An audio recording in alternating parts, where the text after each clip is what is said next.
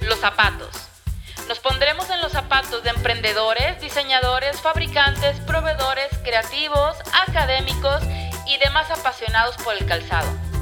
Además, te recomendaremos qué hacer, cómo hacer y dónde hacer tus proyectos de moda. Comenzamos. Hola, bienvenidos a nuestro episodio número 16 que le hemos puesto como título Intermoda 74. Yo soy Lluvia Mezcua y saludo a todos los que nos están escuchando. Muchísimas gracias. Por ahí me enteré que una de mis amigas me escucha hasta Cancún.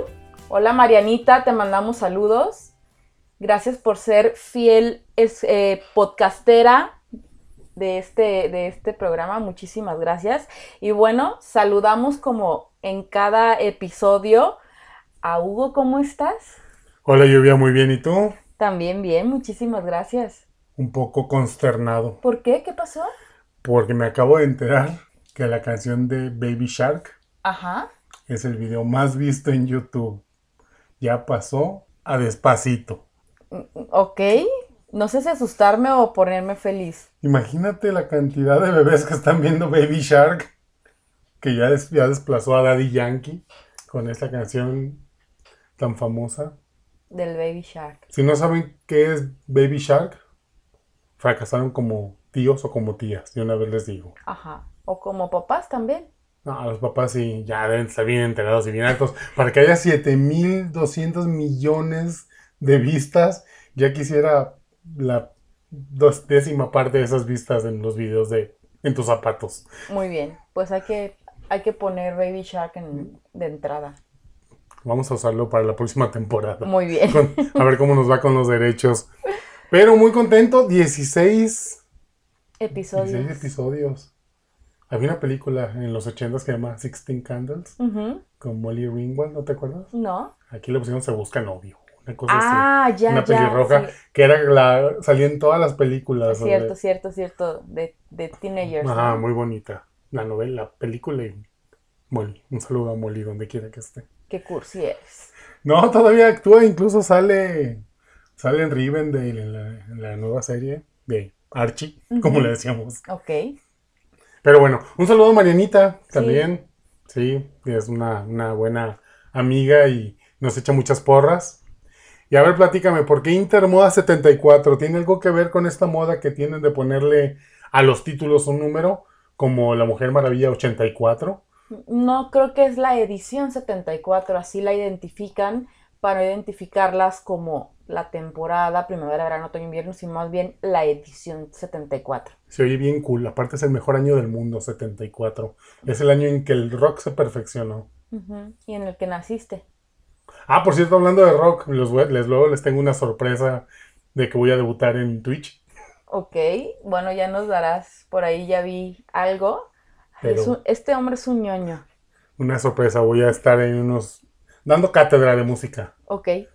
Pero bueno. pues, vamos a hablar de moda. Al tema que nos, que nos truje hoy. Ok, pues ¿qué vamos a hablar el día de hoy? Pues vamos a, a tocar el tema de, de las ferias de moda en pandemia, que ha sido un tema, la verdad, bastante complejo, no complicado, creo que complejo, porque al final todas las ferias salieron avante de una manera u otra. Y bueno, existieron eh, maneras de realizar los eventos de una manera diferente, porque sí o sí tenían que existir, porque pues de ahí dependía tanta gente y la industria pues no podía caerse ni la economía a nivel mundial, ya ni siquiera a nivel nacional, a nivel mundial. Sí, esta, esta capacidad del ser humano a resistirse a, a morir y adaptarse a los cambios, como este tipo de ferias, de pasarelas, y que aparte permeó un montón de eventos más. Simplemente los museos también sufrieron un golpe durísimo con esta pandemia, hicieron recorridos virtuales como para seguir generando el interés. El deporte también sufrió un terrible golpe con, con la asistencia de público, a tal grado que empezaron a, ser más populares todavía los esports. Entonces, pues sí, la verdad es que las ferias son un gran ejemplo de esta resiliencia humana Y que por ahí de repente en medio de la pandemia se hablaba de cancel. Perdón, pero es que el vecino está matando a alguien seguramente. Se hablaba de en, en medio de la pandemia de que estas, estas ferias iban a desaparecer. No creo que suceda. Al final son ferias donde el comprador asiste para ver insumos, ver materiales, tocar. Eh, en la moda es visualmente y táctilmente eh, esencial. Creo que van a empezar a sufrir un poco de adecuaciones, ¿no? A- ante este tema. Pero al final, bueno, las ferias híbridas salieron a, al, al quite, Ay, pudiéramos llamarle un término así. muy torero. Que salieron al quite y, y bueno, eh, tanto eventos presenciales donde solo se aceptaban a compradores, literal con cita, para hacer negocios, o sea, directamente a ver muestrarios, a seleccionar materiales o tu- tus prendas o tu calzado, eh, levantar pedidos y demás.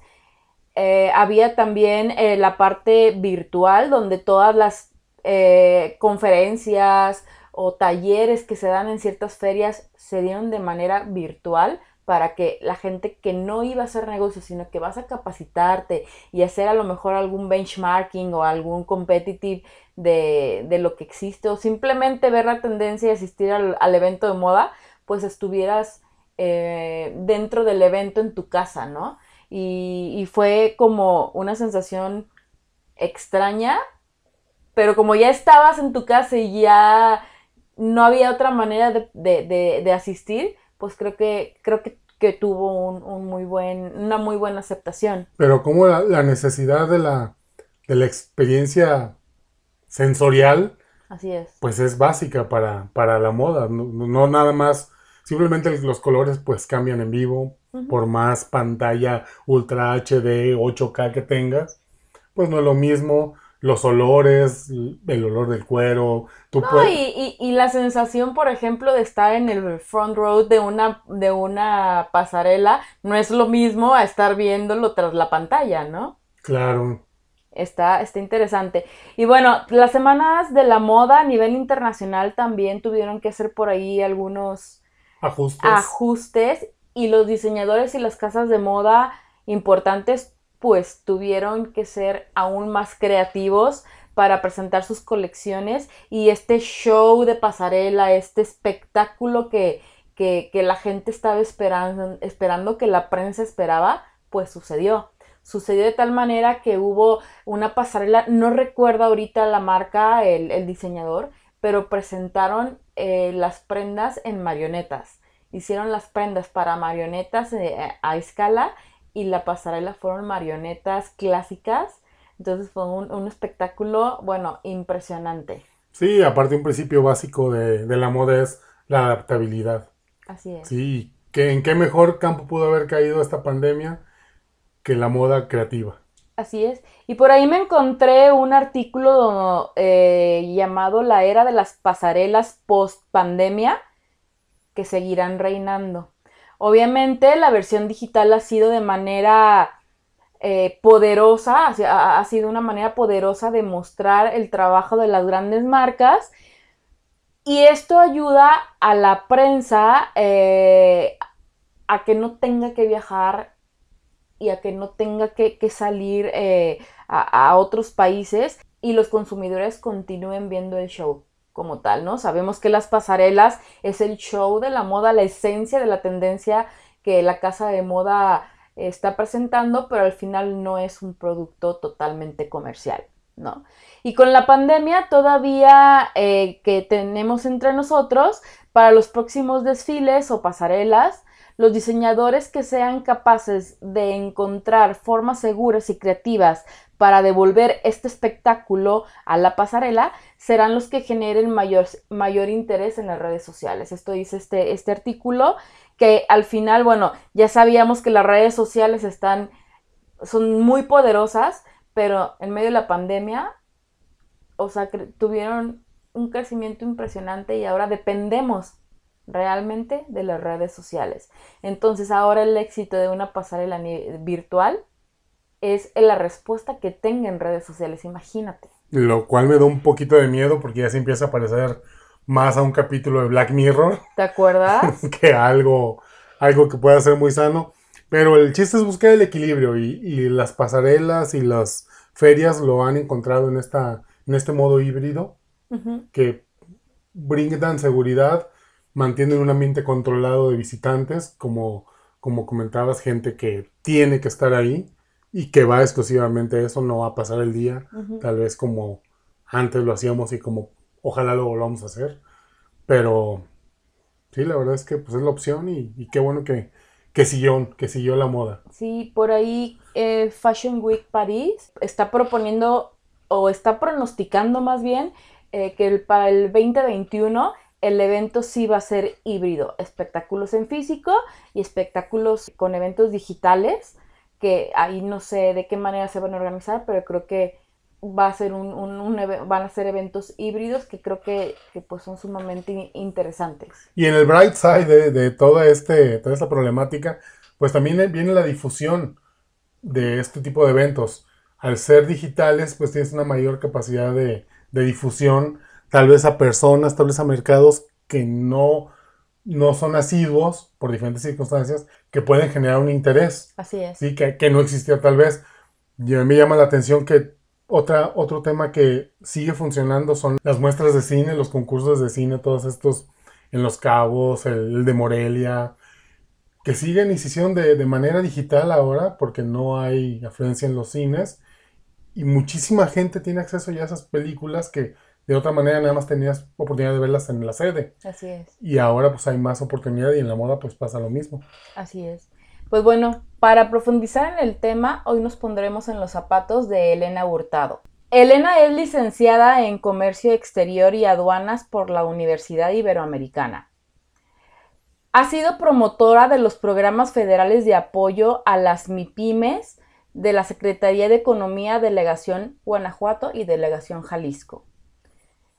Gerente de proyectos estratégicos en la Cámara de Calzado del Estado de Jalisco ha sido directora, ahí les va, ¿eh? Directora del Consejo de la Moda de Jalisco, también de Minerva Fashion, Dirección de Creativa México, también de proyectos del MIND México Innovación y Diseño, y ahorita, en este momento, lleva la Dirección General de Intermoda. ¿Qué tal? Bueno, le, le haya, más o menos. Más o menos, más o menos. Bueno, pues vamos a la entrevista con Elena. Bienvenida Elena, muchísimas gracias por, aceptar la invitación a En tus zapatos con lluvia mezcua. ¿Qué tal lluvia? No, pues gracias a ti por la invitación, es un honor que me hayas invitado. No, bueno, como no podríamos tenerte.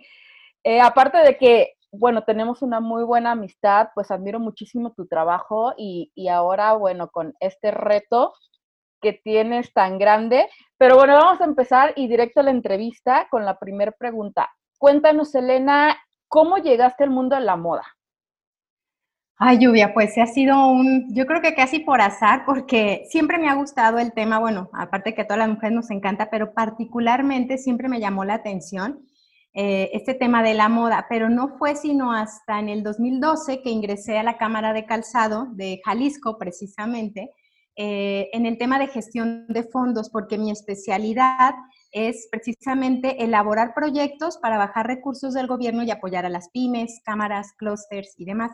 Okay. Ese fue, digamos, mi primer acercamiento con un sector de la moda como tal, que precisamente fue el calzado, que tú bien conoces muy, muy bien. Y ahí comencé con este acercamiento con, con todas las industrias. Eh, de ahí eh, me invitaron a colaborar como directora del Consejo de la Moda de Jalisco que pues como sabes es una asociación que agrupa a las cuatro industrias de la moda de Jalisco, calzado, joya, textil y vestido. Y este, ellos organizan, organizaban lo que es el Minerva Fashion, que en su momento fue un evento de moda pues muy reconocido y emblemático de la ciudad. Y tuve la fortuna de dirigir, eh, además del consejo, el tema del Minerva Fashion. Y entonces ahí comenzó esta, esta relación con el sector de la moda que, que la verdad ha sido pues de gran aprendizaje. Eh, nunca dejé de estar ligada con el tema de gestión de fondos porque si bien esta parte de, bajar recursos del gobierno, que bueno, ahora ha sido más complicado porque no hay tantos, eh, puedes bajar para cualquier industria, pero el obtener recursos para el sector de la moda creo que fue muy satisfactorio y ver cómo las empresas, desde los emprendedores hasta las cámaras o los grandes eh, corporativos podían verse beneficiados, creo que me, me ayudó a relacionarme mejor con el sector. Qué interesante pues ha llevado una gran trayectoria en el mundo de la moda en el estado de Jalisco y bueno, por ende a nivel nacional. Ahora como con la dirección de un evento tan importante como lo es Intermoda, ¿qué retos has enfrentado con la situación del COVID? Híjole, Lluvia, pues es que, ¿qué te digo? Fue un gran, gran reto. Primero a nivel personal, porque creo que sí se requiere mm, pues mucha fortaleza y, también esa capacidad de ser resiliente, de ver opciones donde se ven problemas, buscar la manera del cómo sí sucedan las cosas. Eh, pues definitivamente yo en cada entrevista que he tenido reconozco el liderazgo y la visión de mi presidente, el licenciado Mario Flores, de, decir sí vamos, aún a pesar a costa de, de todos los temas que estaban en contra. De los principales retos fue primero convencer a los expositores de que efectivamente íbamos a llevar un evento muy cuidado con todos los protocolos de salud, porque lo que más eh, movía a la gente era cómo vas a hacer un evento con, gente, con mucha gente, eh, cuando estamos en pandemia, no, no veíamos por dónde. Nos pusimos por ahí a investigar con otras ferias, el equipo de trabajo también hizo lo propio y, en colaboración con el recinto, con Expo Guadalajara, que tenía toda la infraestructura necesaria para poderlo realizar, pues organizamos un evento con dos objetivos muy puntuales, que fuera un evento seguro y que fuera para hacer negocio. Entonces, creo que el reto más grande fue la comunicación, la comunicación hacia el exterior, hacia nuestros dos grandes mercados, a los expositores y por el otro lado a los compradores. Y la implementación de tecnologías, porque creo que toda esta situación lluvia nos ha dado la pauta para poder implementar y avanzar a pasos agigantados este tema de la tecnología, de la digitalización, y no solamente en el tema de un e-commerce como tal, que todo el mundo ya está que vendiendo en línea y demás, sino, por ejemplo, nosotros implementamos citas híbridas de negocios para que pudieras tener relación, una entrevista con tu cliente que no pudo venir de Chiapas, pero el expositor de Intermoda sí lo podía ver y cerraron negocios. Entonces, ¿cómo la tecnología nos ayuda, por ejemplo, a controlar el aforo en tiempo real dentro del evento? Y hacer esta alianza y poderla integrar en nuestros procesos, creo que también fue uno de los grandes retos para, para Intermoda. Muy bien, súper interesante. Sí estuve siguiendo el evento y creo que estuvo súper completo. Eh, eh, la oportunidad que podíamos tener los que no, los que no asistimos por, por diferentes cuestiones al evento, cómo poder asistir quizá con citas con proveedores e incluso como todo este ciclo de conferencias que tuvieron súper interesantes. Intermoda 73, como, como, como, que fue el, que, el evento que pasó, eh, fue el primer evento presencial en Expo Guadalajara, tras todo este tema del confinamiento. ¿Cómo lo enfrentaron eh, como, como equipo, no? ¿Cómo lo enfrentaste a nivel nacional como el primer evento presencial? Pues la verdad, creo que estamos muy orgullosos porque el equipo reaccionó bien, claro, siempre hay situaciones que no, no podemos prever, eh, ejemplo, nosotros hicimos nuestra labor de invitación de compradores, pero no sabíamos efectivamente si el aforo iba a llegar al límite, si aparte teníamos la auditoría constante de personas del gobierno para verificar que cumpliéramos en todo momento con protocolos.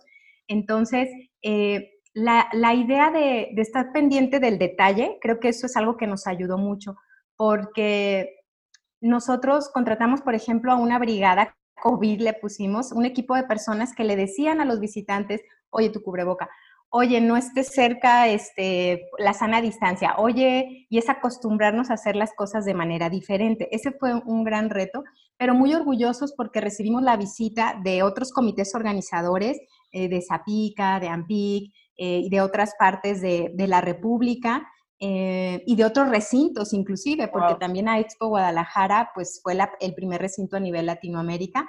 Y creo que fue una gran mancuerna porque marcamos la pauta de que sí se pueden hacer las cosas y, que trabajando en equipo lo podemos lograr. eh, es muy importante, yo creo, la parte de la proveeduría, tener buenos aliados y, pues bueno, que estén en el mismo canal que, que tú, ¿no? Para poder llegar a los resultados que queremos. Así es, súper importante. Y para activar la economía, sabemos que es ahorita una tarea súper importante tras todo este golpe tan fuerte que ha tenido. ¿Qué estrategias tiene Intermoda para apoyar a los expositores en la siguiente edición?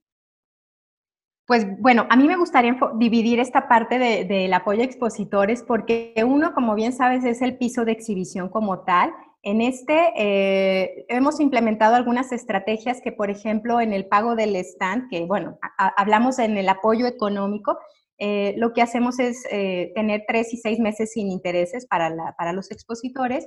Y, bueno, por ejemplo, el incremento que nos no, la inflación que se hace año con año la absorbe Intermoda en el tema económico, digamos, en el tema para los expositores de la, del área comercial como tal. Para los emprendedores, que creo que es un mercado bien interesante y que eh, ahí en Intermoda tenemos un semillero que puede potencializarse bastante.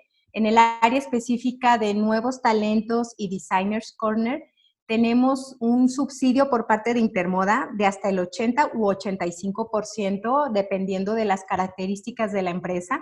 Esto ha sido eh, pues bastante benéfico. Creo que una parte muy importante que estamos haciendo en Intermoda es atraer, filtrar a los asistentes. Anteriormente tú veías un Intermoda pues donde iba casi que el psicólogo, el fotógrafo, la, de todo, ¿no? Porque pues el tema de las pasarelas, el tema de las conferencias, y no teníamos pandemia, entonces abríamos eh, la puerta a todo mundo. Actualmente y debido a los requisitos que nos marca el gobierno, no podemos tener a mucha gente. Y lo que hicimos fue acotar a compradores especializados, de tal manera que la gente que va a Intermoda va a comprar. Y eso fue un beneficio muy, muy grande que vimos reflejado en Intermoda 73, que lo vamos a replicar en Intermoda 74. Entonces, creo que parte de los beneficios que otorgamos para reactivar esta economía es eso, ¿no?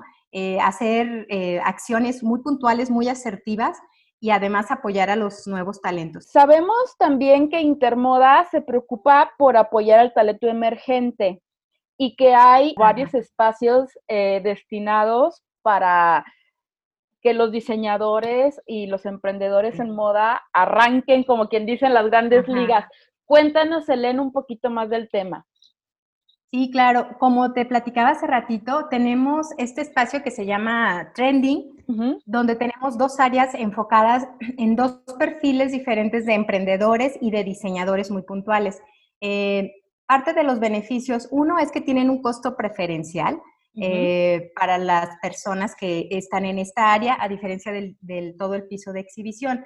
¿Por qué? Pues obviamente porque son empresas que van haciendo, que no tienen una capacidad de producción muy amplia pero eh, te voy a platicar un poquito cómo están divididos. La parte de nuevos talentos tienen que tener una marca registrada con una antigüedad de hasta tres años, tienen que contar con RFC, eh, obviamente tener una propuesta innovadora y que sea aterrizable comercialmente, eh, tener una colección de mínimo 10, 10 prendas para, para, presentar y máximo 20, y que su capacidad de producción de su, de su colección sea de 3 a 5 veces. Esta parte se llama Nuevos Talentos y ahí tenemos 20 espacios para que puedan participar. La convocatoria ya está abierta y la pueden checar en nuestras redes sociales. Para participar ahí vienen cuáles son, estos son los requisitos principales y obviamente hay que subir toda la información. La otra parte se llama Designers Corner. Eh, prácticamente los requisitos son muy parecidos en el tema legal. Obviamente tienes que estar dado de alta ante Hacienda porque se aceptan solo empresas formales tienes que tener una marca registrada con una antigüedad que va desde tres años hasta máximo 10. Y obviamente eh, la, colección debe ser de mínimo 20, 20 prendas. ¿Esto por qué? Porque del área de Designers Corner, que, son para nosotros los que tienen ya más experiencia, que no van haciendo, se seleccionan a, a, algún número de propuestas innovadoras. Creo que en esta edición son seis, pero lo verificamos en el webinar para que presenten su colección en el Fashion Space, que es nuestra versión de pasarelas híbridas con maniquís, que, fue la bastante exitosa.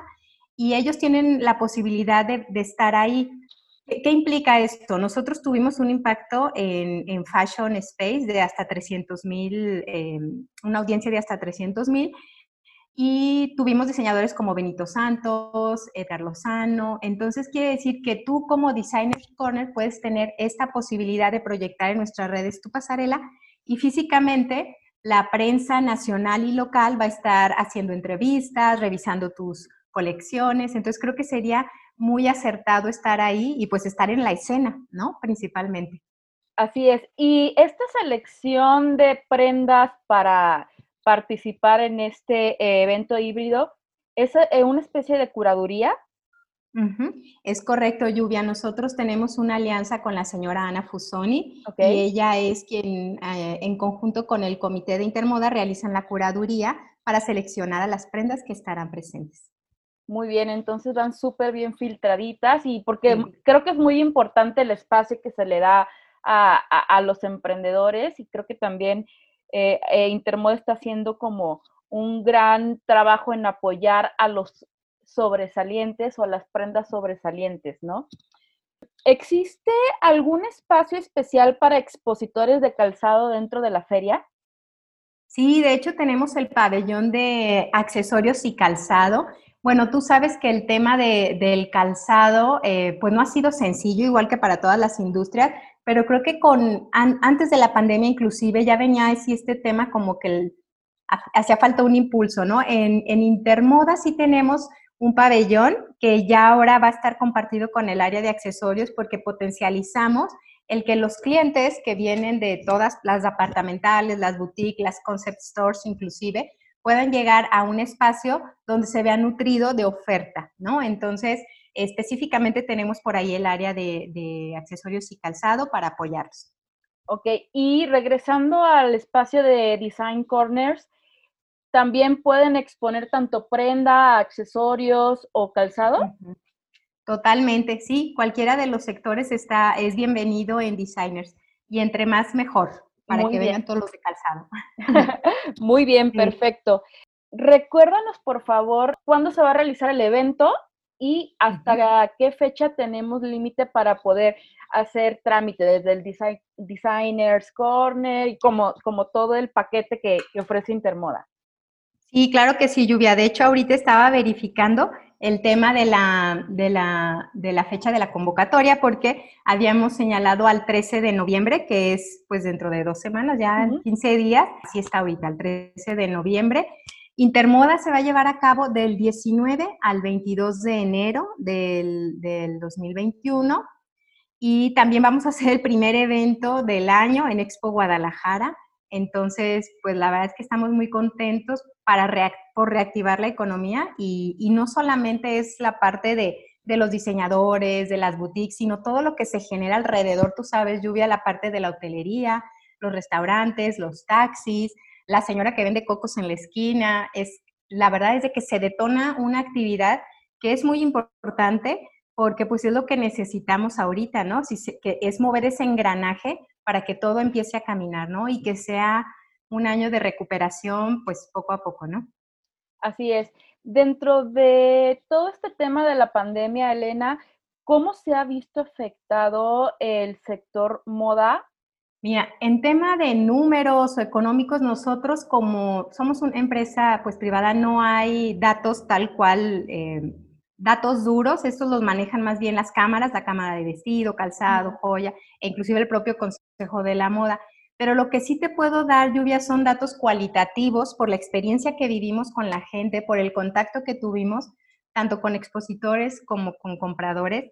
Eh, está polarizado, pero sí, sí pesa mucho más la gente que quiere reactivar la economía, porque definitivamente la afectación fue mucha y, había de dos, o, te movías o te quedabas ahí. Entonces, el hecho de participar en Intermoda significó eh, empezar a moverte, aún con todo y el tema de la, de, la salud, de la pandemia, porque ahí, pues siguiendo los protocolos, lo hicimos bastante bien. Cuando era un tema económico de no participar porque a lo mejor sus empresas habían quebrado, sí hubo gente que nos decía, es que no tengo, cerré la empresa, no hay para, para, para, pues para producir, o los que importaban, las fronteras estaban cerradas, no había materiales, o sea, el impacto realmente fue pues muy, muy fuerte.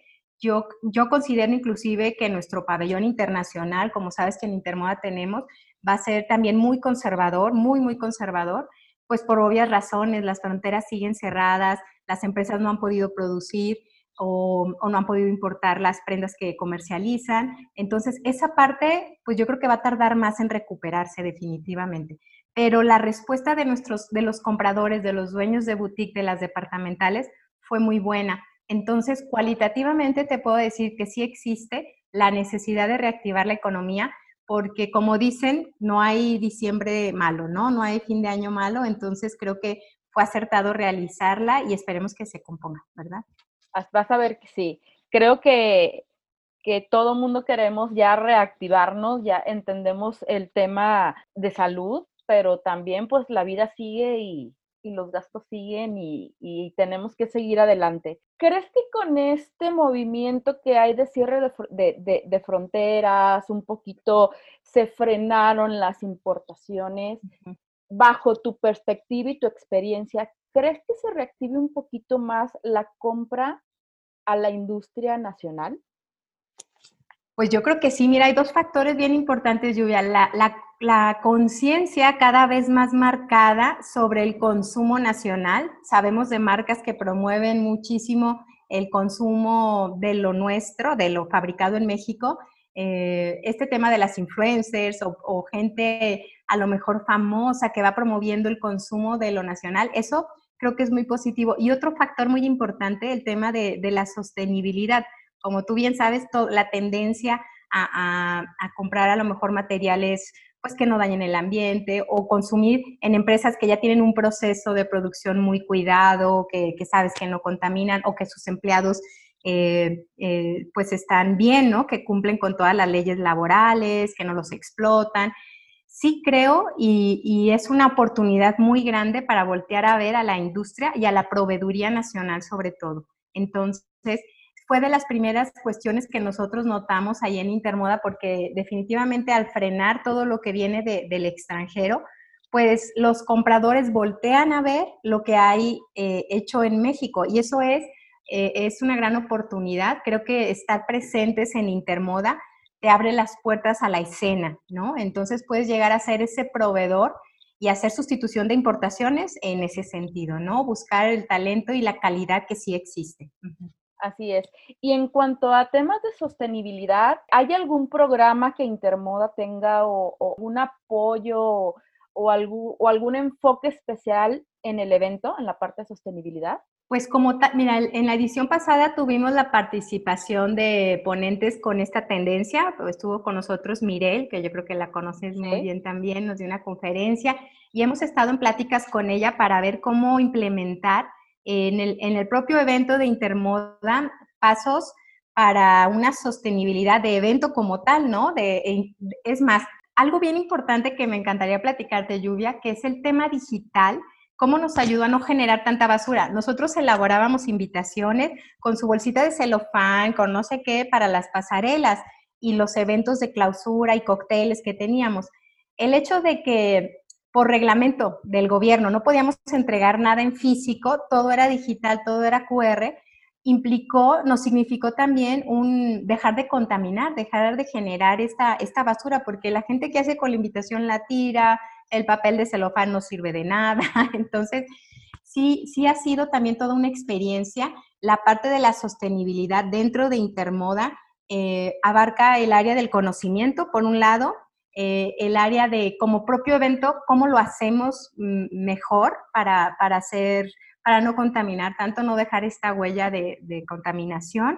Y en la parte de expositores, eh, eh, tuvimos, por ejemplo, a los chicos que, desarrollaron el cuero de nopal, también han estado ahí en Intermoda con, un stand en intercambio a través de una conferencia. Entonces, son pequeñas acciones que se, que se están dando.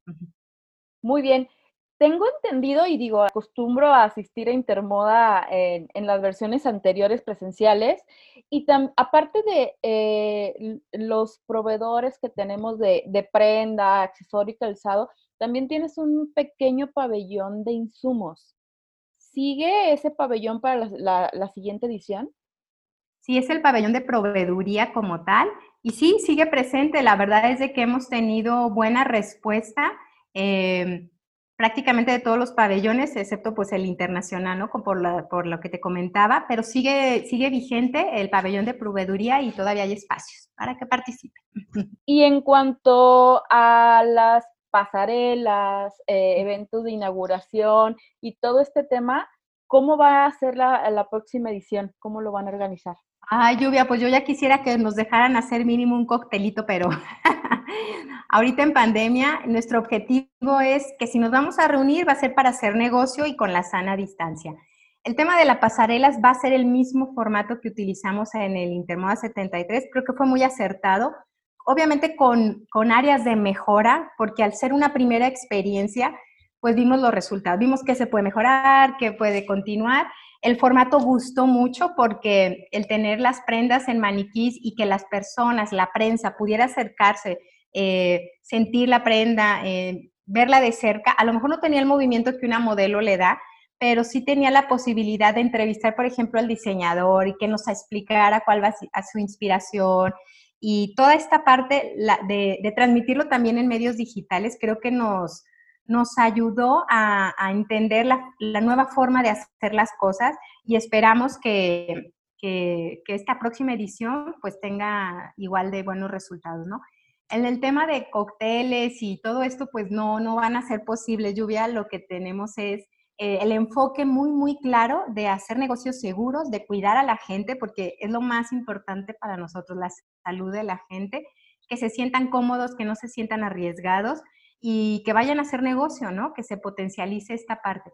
Yo estoy segura, Lluvia, que vamos a encontrar la manera de volver a convivir, porque era parte de la esencia, ¿no? estos cócteles, estas pasarelas fuera de, la expo, que eran en sitios emblemáticos de Guadalajara, pues se habían convertido ya en, un must en, nuestra, en esta feria de, de pasarelas y de negocio de moda. Pero bueno, vamos a esperar cómo evoluciona todo sí era todo mundo, todos los que estamos dentro del, sector moda esperábamos el evento para poder vernos, ¿no? Y, con todos los colegas, eran como esas fechas donde nos reuníamos todos, esperemos vuelvan, pero al final el objetivo principal de Intermoda, pues como dices, es negocio y creo que es lo importante ahorita enfocarse a reactivar la economía y abrir mercados, porque creo que que en este tiempo de crisis se está abriendo una gran oportunidad para los emprendedores y para las empresas ya consolidadas nacionales. Elena, tres consejos que nos darías o que les darías a estos creativos emprendedores, ya sean los que están empezando como que quieren arrancar a emprender o los que ya tienen un pequeño camino en, el emprendimiento, para hacerlo de manera exitosa e innovadora dentro del sector moda. Obviamente, incluyendo Intermoda, ¿no? Sí, claro. Pues bueno, yo creo que lo primero, Lluvia, sería la capacitación constante, o sea, estar eh, constantemente actualizándose en los temas que son de su interés Obviamente el sector moda pues tiene otros temas que son transversales, que aplican otros sectores como lo es la propia innovación, la tecnología, la digitalización, la sostenibilidad. Entonces, creo que lo primero sería estar siempre actualizándose y estar muy al pendiente de lo que sucede eh, con sus colegas, con otras empresas que han sido exitosas, analizar los casos de éxito. Eh, ese es uno, ¿no? Capacitarse y estar presente. Dos, pues estar en intermoda. Creo que sí es bien importante. Si, si, no, si no es eh, realmente para exponer en una primera instancia, sí presentarte para estar en la escena, para, para ver qué es lo que están haciendo tus colegas, qué es lo que, hacia dónde va la industria, qué te demanda el mercado. Em, creo que sí es muy, muy importante participar, observar, convivir, escuchar y, por último, Lluvia, yo creo que tener esa capacidad de hacer alianzas. Mi tercer consejo sería, ah, solo uno es complicado que lo logre. Y en esta pandemia eh, nos ha demostrado lo, esto, ha reforzado la necesidad de hacer alianzas con, con la gente correcta y con las instituciones que valen la pena, ¿no? De las que les puedes aprender. Es tener esa esa humildad a lo mejor de reconocer que uno solo no puede y que necesitas hacer alianzas. Por más grande o más pequeño que seas, hay que hacer alianzas. Sí, y muchas veces vemos el exponer en un recinto como, como Expo Guadalajara, dentro de una feria tan importante a nivel latino, bueno, Latinoamérica es la feria más importante de moda, a veces lo vemos como un gasto y no lo vemos como una inversión y queremos ir a exponer la primera vez y, y, hacer la venta del año y al final es como esa constancia de estar, de presencia y, y de formalidad. Al final de todo, eh, cuando estamos emprendiendo, creo que empiezas, tienes que empezar de manera formal y, y así ir creciendo porque todos los grandes, las grandes empresas consolidadas empezaron así. Claro, sí, totalmente, Lluvia. Es hacerlo bien desde el principio para que funcione. Así es. Muy bien. Elena, ¿algún podcast, libro o serie que nos recomiendes? Primero a Lluvia Mezcua con su podcast. en tus zapatos. es el primerito. Y bueno, a mí me ha servido mucho un libro que estoy leyendo que se llama Deja de ser tú, que todavía no lo acabo, pero voy poco a poco porque habla de esta parte de cómo lograr tus metas y partiendo de, dejar de pensar como piensas normalmente, ¿no? De, de, pues sí, de que todo está en la forma en que tú enfocas tu pensamiento para lograr lo que quieres lograr. Y pues es en lo que estoy ahorita, Julieta. Muy bien, súper recomendado. Muy bien, pues muchísimas gracias, Elena, por habernos acompañado. Por último, ¿qué redes eh, nos puedes compartir para eh, comunicarnos contigo, con tu equipo de Intermoda, toda la gente que nos escucha y que quiere participar. ¿Cómo le hacemos? Sí, claro. Este, bueno, en, la página oficial de Intermoda es www.intermoda.com.mx. En Facebook que nos encuentran como IM Intermoda, tal cual. Y en Instagram también este, tenemos, estamos teniendo también mucho empuje en, en, la parte de LinkedIn, este, promoviendo también todos nuestros eh, eventos, webinars y, situaciones, ¿no? Entonces ahí nos pueden encontrar. Muy bien, perfecto. Pues muchísimas gracias por aceptar la invitación. Creo que has estado haciendo un gran trabajo junto con tu equipo en Intermoda. Muchas felicidades. Nosotros lo vemos de fuera y vemos que es un gran trabajo.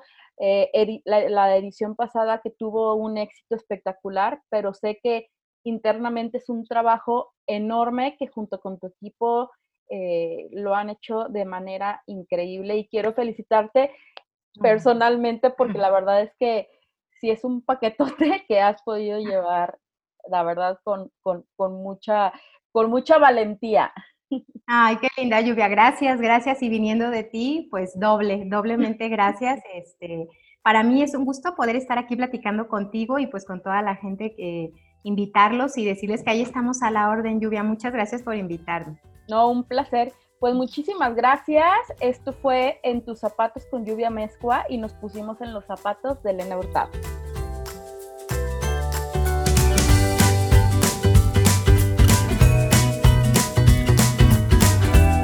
¿Qué tal? El paquetote de Elena, ¿no? Llevando este evento justo en la pandemia. Qué valiente.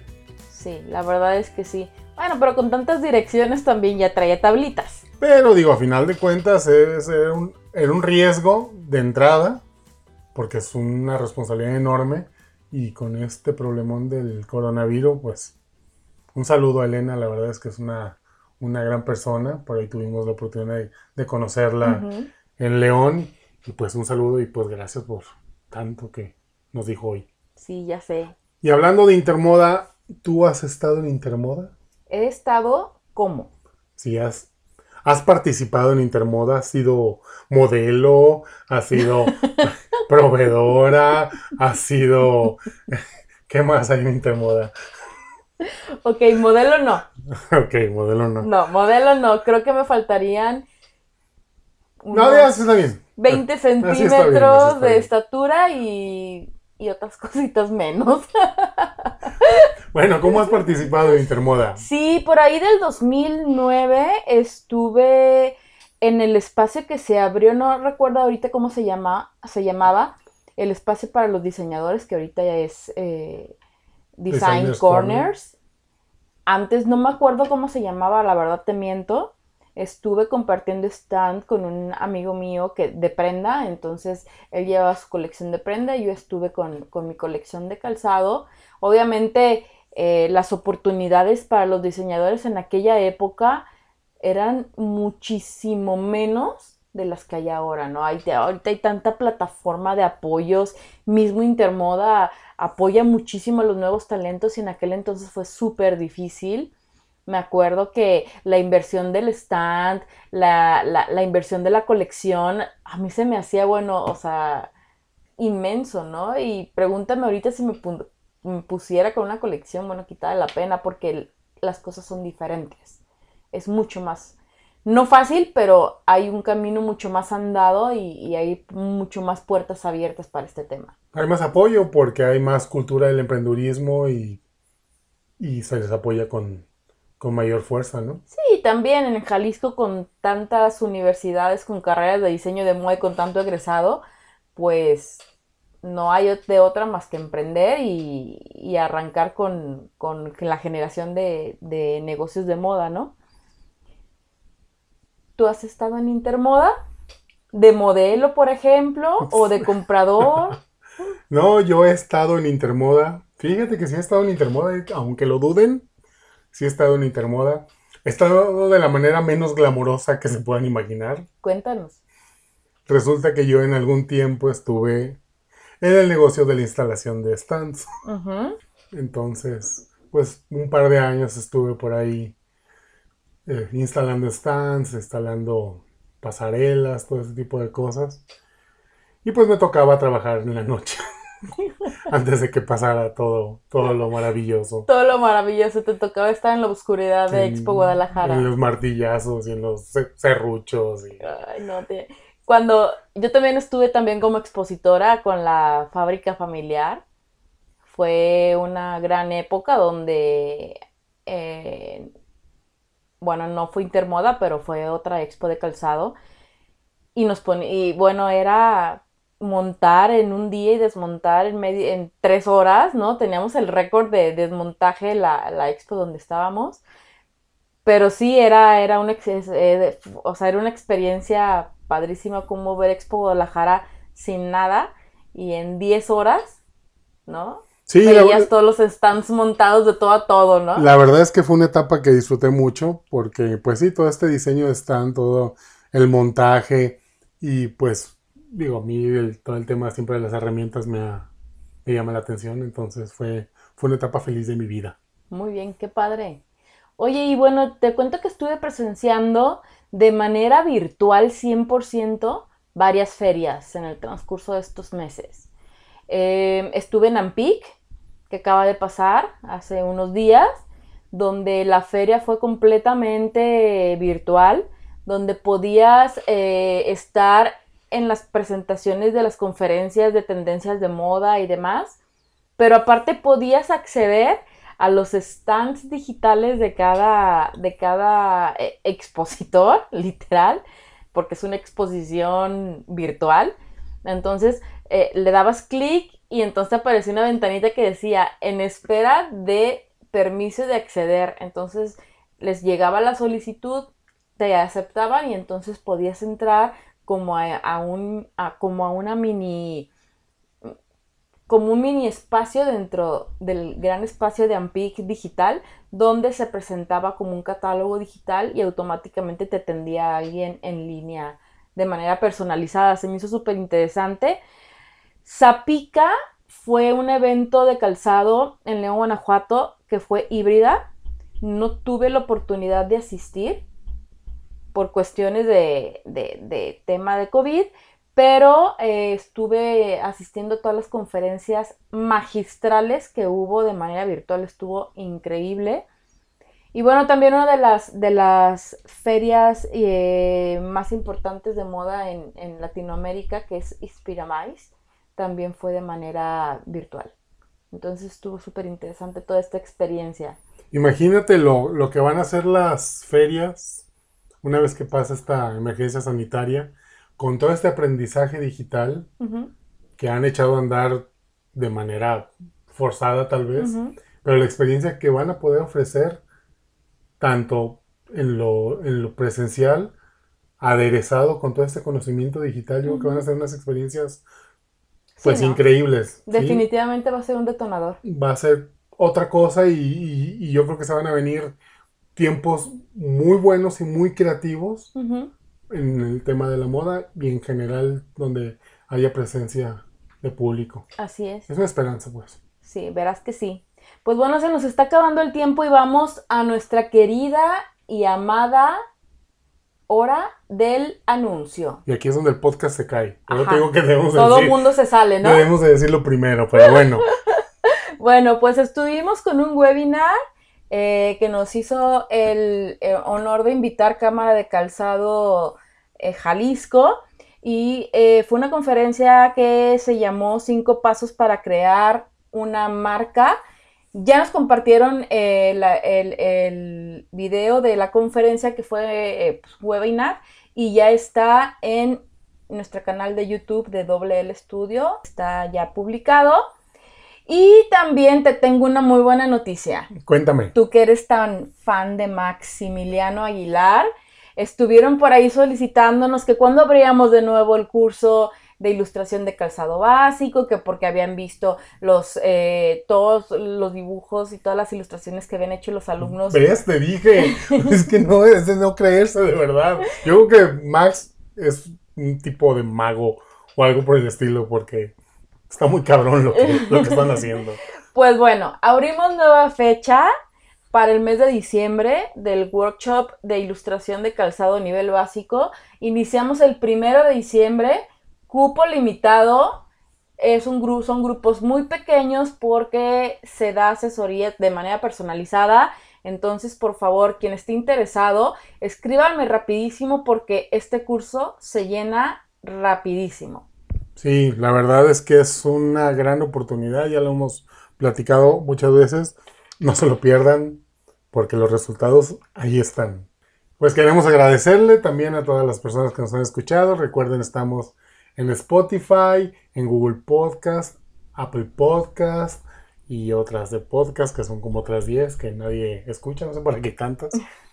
También estamos en nuestro Patreon por si nos quieren regalar una moneda o dos para un aguinaldito o algo así por el estilo.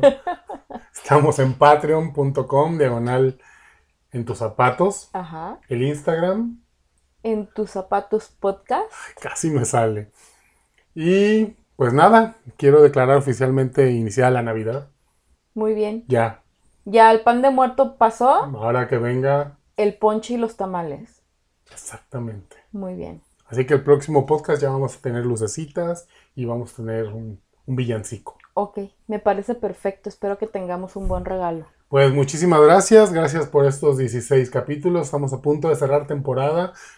Yo no, no, me lo, no me lo puedo creer que tengamos ya 16 capítulos. Esto empezó como un proyecto ¿Pandémico? pandémico, ¿sí? Se- Sería, sería un proyecto pandemial. Y ya vamos en 16 capítulos y muchísimas gracias. No pensamos parar. Que para atrás ni para agarrar vuelo, decía mi abuelo. Ok. Pues muchísimas gracias, Hugo, como siempre. ¿Dónde te encontramos, Lluvia? Pues a mí me encuentran como Lluvia Amezcua en Instagram, Facebook, Twitter. Metroflog, High Five. No, eso ya no existe. Y pues bueno, nos vemos en el episodio número 17. Gracias Hugo, yo soy Lluvia Mezcua y nos vemos en el siguiente episodio. Gracias, ya. Recuerda que si tienes un proyecto de moda y requieres asesoría para tus colecciones o quieres desarrollar tus prototipos, en WL Studio tenemos la solución para ti. Visítanos en wlstudio.com.mx donde podemos ayudarte a materializar tus proyectos de moda.